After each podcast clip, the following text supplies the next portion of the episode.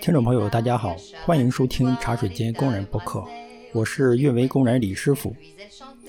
今天来跟大家分享一本最近读的书，叫《云网络数字经济的连接》。为什么从网络开始读起呢？是因为咱们有一句俗话，叫做“要致富，先修路”。那么了解云计算，肯定就先要了解云计算的底层，也就是云网络。在二零零六年八月九号，施密特在搜索引擎大会上首次提出了云计算。然后在零九年的九月呢，阿里云成立，一直到今天，阿里云成立已经有十多年的时间了。那么他这本书啊，就主要介绍阿里云网络的发展，这个技术的演进路线、技术的先进性以及运维保障。最后呢，还对云网络的三点零及未来进行了展望。我读完之后就感觉这本书对网络从业者、云计算从业者，还有就是面临上云的企业有比较大的借鉴意义。今天呢，李师傅就结合几个问题来解读一下这本书。首先啊，就是第一个问题：上云的都是些什么类型的业务？或者说什么类型的企业？就目前就通过我读完之后的感受啊，还是一些新业务、新公司，或者说是一些快速发展的业务。那对于那些有自建数据中心的大型企业，看起来是案例比较少的。就据我了解呢，这些企业大部分还是建设私有云，当然也有部分使用公有云的。大多数还是处于一种观望阶段，因此啊，就是如果你的这个公司业务刚起步啊，我感觉上云是非常合适的。那么，对于现在大多数的大型企业来讲，它现在处于观望的状态。我认为啊，主要有两种因素是导致。第一种就是应用改造成本是非常大的。你像它传统的这些业务，可能有啊数百个业务系统，要迁移到云上，涉及很多厂商，很大的人力资源，所以这块成本是非常大的。对于这些已有的业务，是不可能一下子迁到这个云上的。第二个就是经营策略上的保守，有些大的公司啊，它也在慢慢的转型上云。首先呢是上自己的私有云，也有部分业务呢尝试上公有云，但这个过程是一个缓慢的转型，而不是一蹴而就。咱们大家都知道，步子大了容易受伤，所以啊，在这个转型上，大多数的大公司还是比较保守的。所以就是从这两个因素上来讲，现在呢大企业的上云。处于一种缓慢的状态，甚至是一种观望的状态，但是上云是一个必然的路程。那第二个问题就是业务上云之后会有哪些变化呢？我感觉这里可以举一个例子，就是私家车和共享汽车的区别。首先在成本上，你像现在我暂时买不起汽车。那我就可以先打车啊，先租车，用这种共享的方式来实现我的出行需求。那么等买得起之后，那可能就会考虑自己购买。当然了，即使你现在能买得起，那你可能也会平衡说，我是自己买还是共享啊？哪一个更划算？这是从成本上。第二个就是安全上。你像金融企业，它要求要达到等保二点零啊这些硬性的监管要求，并且它的数据要做到物理的隔离。那现在啊，通过读这本书啊，它里面是说你的业务可以在你专属的物理机上部署，也就是说这个物理机上都是你自己的应用，只是你的管理呢，在我这边管理，技术上也是成熟的啊，但是呢，观念上其实还不成熟。就比如共享汽车。毕竟这个车是别人的，我的行驶数据别人会知道。那万一汽车有后门，那也是非常大的麻烦。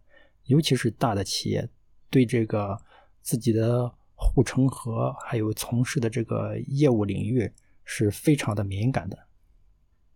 还有就是规模上，如果说我们现在啊，你只需要买一辆车，那这个决定还好做，你自己就可以决定。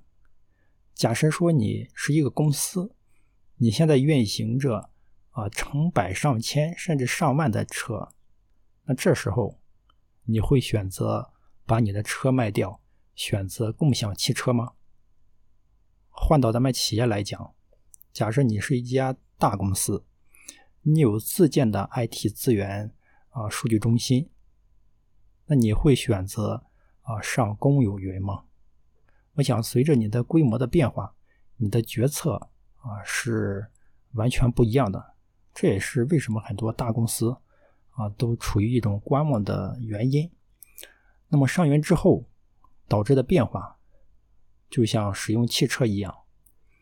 这辆汽车可以啊帮助你载你一程，但是你对它的掌控是很弱的。带来的好处呢，就是你也会很省心，不用管这辆车的维修保养，甚至呢，你还可以低成本的享受到很好的用车体验。我想，作为咱们个人，大家都有这种乘车的体验啊。当你用到这个可一辆好的车。啊，感觉是很好的，但是呢，因为是共享的，你也可能打到一辆很差的车，这个是看概率的。虽然我们可以用专车呀、快车呀，啊，更更好的车来保障我们打到的一定是好的车，但是呢，这个掌控的权利还是相对自自己拥有是弱很多的。那么第三个问题就是隔离。就是我一直比较好奇，说云上的这些业务是怎么做到网络的隔离，同时又能让网络在呃开通这些嗯边界条件、安全组啊什么乱七八糟的又能互访的。通过这本书里的介绍，就发现它的流量呢都是用 VXLAN 啊跑的。那么不同租户啊，这里可以说成是。VPC 吧，就是私有专属云，它呢是通过 VXLAN 的头部来进行隔离。那么只有啊匹配到这个 VXLAN 里面的这个标记，那才才认为是同一个租户的流量可以互访。但如果你的这个 VXLAN 的头不一样，那它就会禁止掉，实现网络层的隔离。这也是实现这个租户的一个基础的条件。啊，看到这里其实就感觉，啊，思路非常的简单了。就大家的流量呢，实际上是在底层，到处都是可以到达的。但是对于租户来讲，或者说对于业务来讲，它还是通过识别你的这个租户的 ID 来实现逻辑上的啊这种网络的隔离。嗯，这里是解决答了我很久的一个疑惑。那么第四个问题呢，就是性能上和功能上。就性能上，咱们的计算啊，你可以那个 CPU 内存非常的大，跟物理的没什么区别啊。主要还是在它的服务器的带宽上，它从一开始用这个 DPDK 来增大这个网络带宽，大概能达到十 G、二十五 G，那么慢慢的换成可编程的硬件芯片。达到四十甚至一百，呃，一到最后呢，就是可编程的这种单芯片能达到上 T，这个性能还是非常的呃可观的。毕竟咱们自己自建这个私有云的话，啊，可能能使用 DPDK 的就已经是不错的了。那么功能上呢，这个公有云上该有的都有。二八原则，大多数公司呢也就使用其中的。百分之二十的功能功能，那么用户呢可以以自助服务的形式来获取到呃所有的这些云服务。你像在咱们自建数据中心的过程中，有 DDoS、IPS、IDS、WAF、负载均衡、防火墙。那么云上呢这些也都有，并且都是以软件的形式来对客户展现和服务的。所以说，在性能和功能上，看起来是满足条件的。当然，当你的规模大到一定的程度，啊，如何进行编排，这个的实践案例，就通过看这里面的实践案例是有一些的，呃，但是它的这个运维的逻辑就和线下完全不一样了。线下的话，你除了要有自己的机房，要烽火水电，啊，要布线，啊，各种部署设备做监控。那么线上呢，你可能就只需要像鼠标手一样点点鼠标拖拉拽，就把这些东西部署完了。总感觉这个转换它是非常的，嗯，不直观的。还有一个就是现在大家啊都在转向云原生。那么在转向云原生的过程中啊，我是认为它可能是让企业更容易上云的一个。嗯，文化为什么这么讲呢？转成云原生之后，那我们的这个 CI/CD 还有我们的交付的这种产物都发生了巨大的变化。它的变化就是全世界只遵循一套标准，那就是云原生的标准。那么在这一种标准情况下，不论你是上阿里云、上华为云，还是上咱们的亚马逊云。都是一样的，那这个上云的成本就降下来了。你不像现在啊，这些传统企业或大型企业，它有几十上百套的呃老的业务系统，它都不是云原生方式去开发部署的，它的迁移成本是非常大的。那么现在咱们都呃开始这个讲究云原生之后，新上的业务系统，不论是在它内部的传统环境，还是在它内部的云环境。那它的呃这个上公有云就会非常的平坦。那么最后一个问题呢，就是智能运维体系在它这个里面是怎么搞的啊？主要是针对它这个云网络部分。首先呢，说到运维，就必须说到变更。运维人的暗号就是变更。如果一个人连变更都不懂，那他他肯定就不是搞运维的。那么变更啊，在本质上就是通过一系列操作，使运维的产品走向预期的状态。比如版本发布、设备维护、配置修改、安全加固，这些都属于变更范围。那在他这本书里，就他讲到云网络的变更呢，经历了有四个阶段。第一个阶段就是标准化阶段，在这个阶段呢，它依赖标准的 SOP 手册。与高质量的人工实施来保证，这也是我现在观察到的大多数公司的运维类变更的一种状态，也就是实现了一种标准化，参照手册啊和人的双重保证来进行变更。那么第二个阶段就是自动化，那么变更的形态呢，从这种 SOP 手册转化为对应的自动化工具。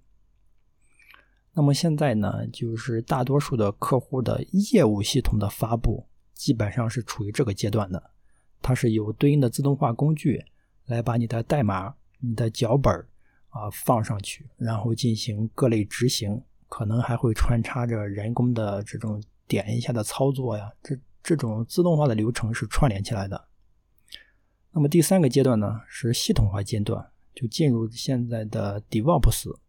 以流水线方式快速迭代发布，那它这个阶段啊，就在我现在观察的这部分客户的啊部分系统已经实现，主要是一些新业务或者说云原生架构的业务，这是大多数客户啊正在发展的一个嗯那个目标。第四个阶段无人化阶段，就是全自动化变更执行，异常发现。变更异常关联，变更快速止血。他说呢，就是阿里云网络呢变更呢，就正在经历这样的一个阶段。可以说，它的这个变更的完善度、变更的这种体系化是比较高的。那么，运维体系第二部分工作，那就是监控与巡检。传统的网络监控主要针对网络设备进行监控，比如。咱们的交换机、路由器它监控设备是否宕机啊、端口状态呀，还有一些丢包技术。那么在原网络场景中啊，它就除了咱们真实的这些设备，还有许多这种虚拟的服务于这些租户的网络设备，呃，以及服务化的各种网络产品，比如专有 VPC、NAT 网关这种软负载均衡云企业网。那阿里巴巴它是怎么做的呢？它在这里啊，就针对这种监控啊，分了三类。那么第一类呢，是网络的业务指标监控，它呢监控实际网络产品服务的业务指标，比如说某个地域的 VPC 公网流量丢包指标，某个机器的负载均衡流量丢包指标，它是从这个业务的角度去监控。那么第二个呢，就是网络设备和服务的监控。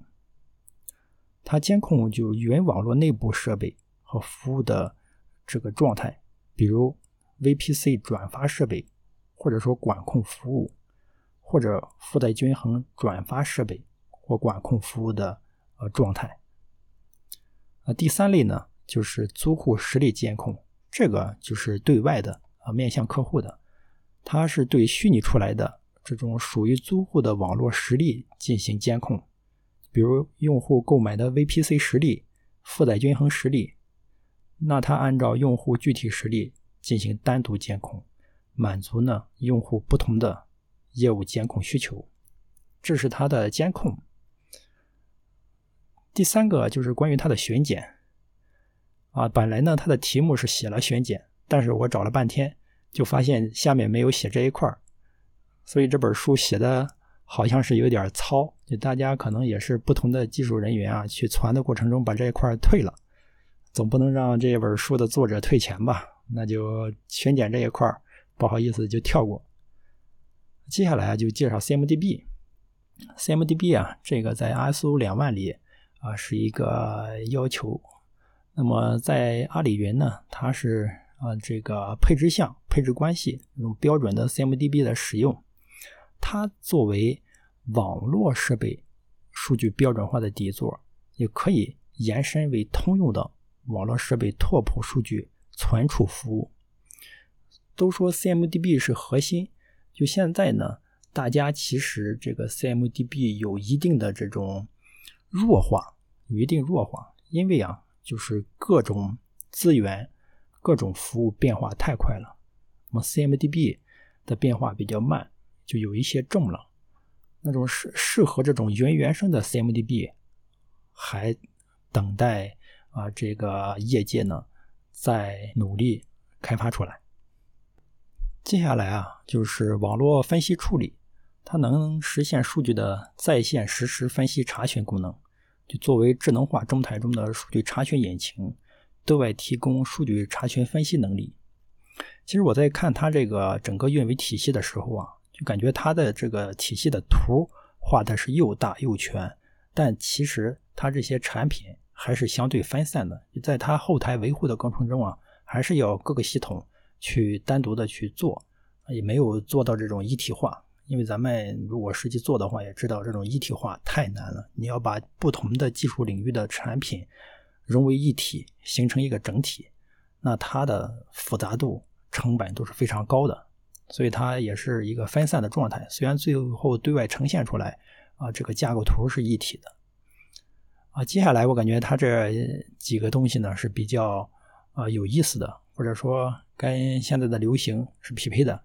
它叫做云网络运维可视化，实际现在流行的词应该叫做可观测性。那么可视化呢，它就是用户上云后啊，那么云网络。啊，对用户来说是一个黑盒，底层是如何组网的？那用户如何快速发现和定位问题，对吧？它作为黑盒是没办法确定这些问题的。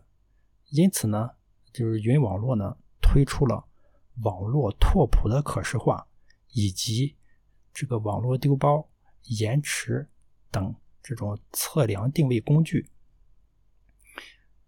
可视化里面第一个。啊，它是控制面的可视化，产品名字啊就叫解牛，就是庖丁解牛的解牛。那么解牛呢是云网络可视化产品中提供拓扑展示的模块，主要功能呢就是用户输入端到端的信息，然后系统呢就会返回两端之间的虚拟网络拓扑。这个拓扑它分两类，第一个是逻辑拓扑，第二个是转发图。逻辑拓扑呢？它是在用户视角，也就是业务的视角，它的图的组成元素啊，就是用户可以看到的这些虚拟网络实例，比如虚拟机、虚拟的 VPC 路由器、虚拟网关啊，这是对终端业用户或者说这些租户可见到的逻辑图，这样他就能够啊知道自己的网络拓扑是什么样的，大概可能在哪里发生问题。那第二个图啊，它叫做转发图或转发拓扑，这是研发视角的啊一个拓扑图。那图的组成元素呢是这种关键的转发节点，包括啊部分虚拟设备和物理设备。那么转发图展现的就是从控制层面上基于路由配置生成的实际设备链路，这是控制面的可视化。有没有发现，它就像地图一样，用户输入起点、终点，那就会给用户呈现出经过的路，然后快速判断和定位问题。第二个啊，是它数据面的可视化。我们通过高德地图在查出路线之后啊，其实还能获得另外一个重要的信息，就是路线的状态信息。路线现在堵不堵？那么这些状态就是数据面的可视化，它呢就真实反映了网络上报完的状态啊，发现哪里有丢包、有堵塞。那么阿里的这个系统呢叫做 Vtrace，它的原理啊是通过对租户的真实报文进行染色标记，那么命中这些追踪任务的报文呀。会在首个虚拟转发设备上被打上 DSCP 标签。DSCP 啊是 IP 里的一个标识，大家自己可以查一下。那么后续每经过一个虚拟转发设备，都会对报文做数据标记，并记录日志，直到最后一个虚拟转发设备。啊，在获取整个链路的转发拓扑结果后，它就可以根据每个节点。测量的时间戳和报文个数啊进行统计计算啊这个节点的链路数据质量，这是数据面的可视化啊。第三个呢就是旁路性能检测或者探测，它分为物理网络质量探测、互联网网络还有虚拟网络的质量探测。那它这个探测实现的特别实在，就是在各个 IDC。或者 IDC 跟用户之间部署啊物理机，互相的去探测，然后根据探测的结果来计算网络延迟和丢包率。以上呢就是通过几个问题来用书中这些知识吧，来给了一个初步的解答。你通过我自身的感受上来讲，就是云网络这本书呢，它其实从一个整体上把它的这个云。网络在十余年的时间的三个阶段的发展，做了一个比较大的概括，也把它的一些产品进行了推销，尤其是咱们作为上云的企业啊，以及其他的云计算公司嘛，可以作为一种参考，了解一下当前的主流。现在各家的云产品差别不大，大家可能都只是在一些细小的指标上呃略有差异。实际上，眼见的方向也都是一样的。那么现在呢，大家可能都在慢慢的向精细化发展，在不断的呃加深加厚，等待着这个时代呃在快速的到来啊，等待着这种转型，在某一刻突然就转向整个云计算。现在应该还是处于一种僵持的状态。作为一名运维老师傅呢，就感觉现在做运维呢，就应该向这种大公司去发展，毕竟小的公司它的这种行业啊，还有它接触的这些层面都相对是低一些的。那么大公司呢，它有场景、有数据、有平台，可以进行各种各样的实验，这也给每一位运维的从业者提出了挑战。最后，就希望这本书的作者能够把巡检的那一块什么时候给补上来。以上就是今天的全部内容，感谢收听今天的茶水间工人，咱们下期再见。